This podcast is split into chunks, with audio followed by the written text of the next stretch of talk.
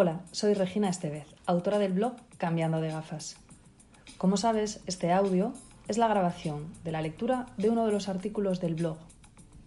Hoy se titula así, ¿qué es el job crafting y cómo me afecta a mí? Déjame que empiece este artículo lanzando una pregunta. ¿Qué opinas tú de tu trabajo? Párate unos segundos y trata de responder. ¿Es un trabajo que te gusta? ¿Te sientes a gusto en él? ¿Cómo lo definirías? ¿Qué motivos te llevarían a cambiarlo por otro? Si necesitas más tiempo para reflexionar sobre estas preguntas, te invito a que pares el audio y una vez hayas pensado, continúes escuchando esta grabación. Últimamente yo he reflexionado bastante sobre este tema. Pues primero porque en mi día a día me relaciono con muchas personas en el ámbito laboral que me explican cómo están en su trabajo, los retos que se le presentan, las barreras que tienen que superar. Y en el caso de aquellas personas que entre sus responsabilidades está gestionar el trabajo de otras personas, también hablamos de cómo están sus equipos. Quizás no, no es tu caso, quizás sí. Lo que es seguro es que estoy segura que en tu entorno hay personas que no dejan de quejarse de su trabajo y que no hacen nada al respecto, alegando aquello de es que yo no puedo hacer nada o ahora mismo no puedo cambiar de trabajo. Yo estoy convencida de que en la gran mayoría de los casos esto no es cierto. Creo que siempre hay algo en nuestras manos, aunque no siempre es fácil verlo. Vayamos paso a paso. Podemos decir que hay tres maneras de considerar un trabajo. La primera sería como un medio para conseguir tener una mejor calidad de vida fuera del trabajo. Puede ser para cubrir las necesidades básicas o puede ser para conseguir eh, pagar algunos caprichos, poder hacer viajes. Un medio. La segunda manera de considerar un trabajo sería como una carrera, una manera de conseguir una escala social. Cuando tienes un objetivo a medio o largo plazo, ser socio de una compañía, llegar a CEO de la compañía, esto hace que para ti tenga un sentido ir cada día a un trabajo porque tienes un objetivo que alcanzar. Y la tercera de la consideración es aquella en la que podemos encajar el concepto de vocación. No es solo vocación, pero si tú le das un sentido a tu trabajo, si cumple con tu propósito, entonces estarías dentro de esta tercera consideración de trabajo. ¿En cuál de ellas crees que ahora mismo estás en referencia a tu puesto actual de trabajo? Los estudios reflejan que las personas que se identifican con esta tercera eh, opción son más felices en su trabajo. Y no pasa por emprender, que seguramente muchas de las personas que, están leyendo esto, escuchando esto, habrán pensado que, eh, que, yo he emprendido y que yo puedo hablar en estos términos. Realmente no va por ahí. El punto clave es tener claro qué quieres hacer tú y cuál sería tu trabajo ideal, porque si no tienes claro esto, es difícil que encuentres eh, ese trabajo que te permita alcanzar tu propósito. El concepto que hoy os traigo es job crafting. Lo introdujeron Amy Wresniewski, mm, no sé pronunciar bien este apellido, y Jane Dutton en 2001. Realmente ellas lo que hicieron fue poner nombre a algo que observaron en sus investigaciones y además crearon una metodología para sacar el máximo partido de ello.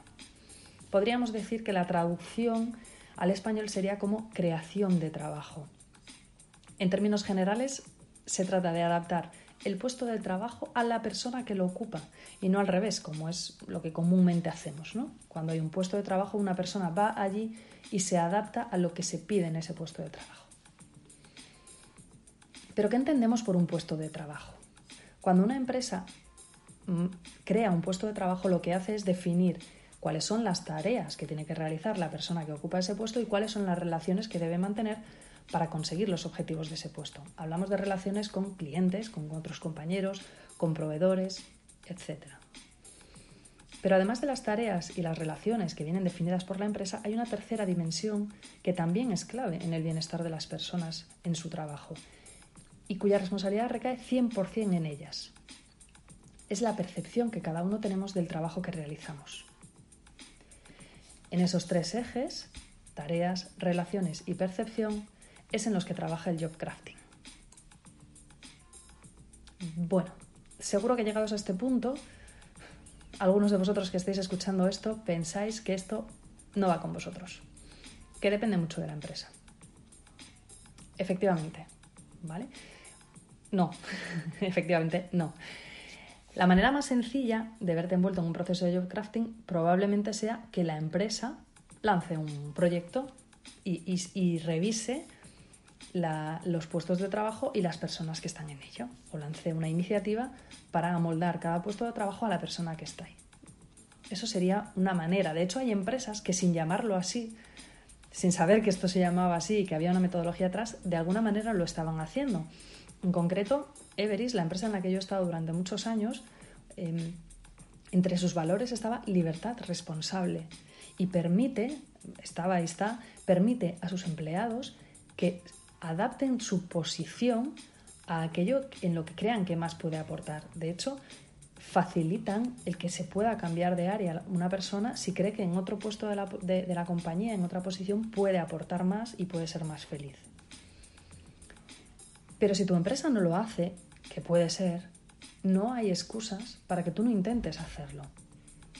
Como te decía, hay una metodología que no puedo detallar en este artículo, pero sí trataré de dar alguna pincelada para que te haga reflexionar en qué es lo que podrías hacer tú.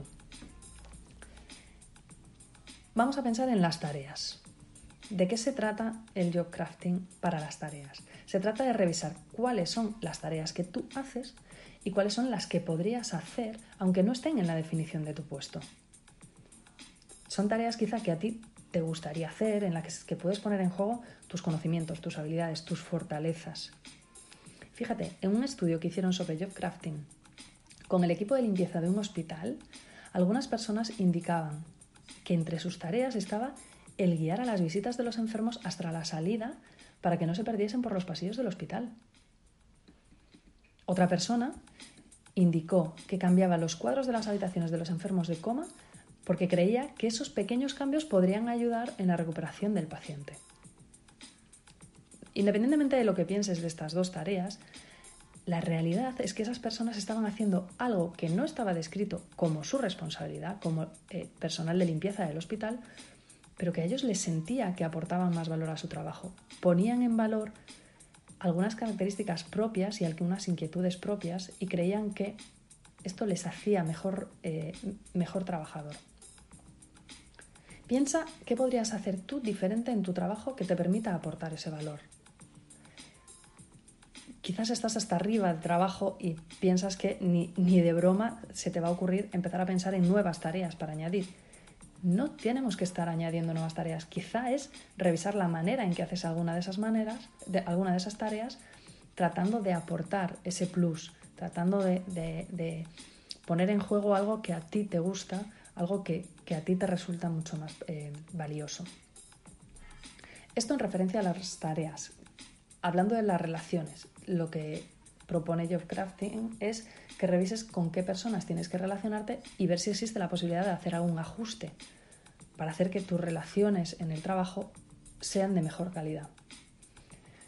En algunas empresas hay personas que se ofrecen para acompañar, para mentorizar a las nuevas incorporaciones y hacerles más fácil los primeros meses en la compañía.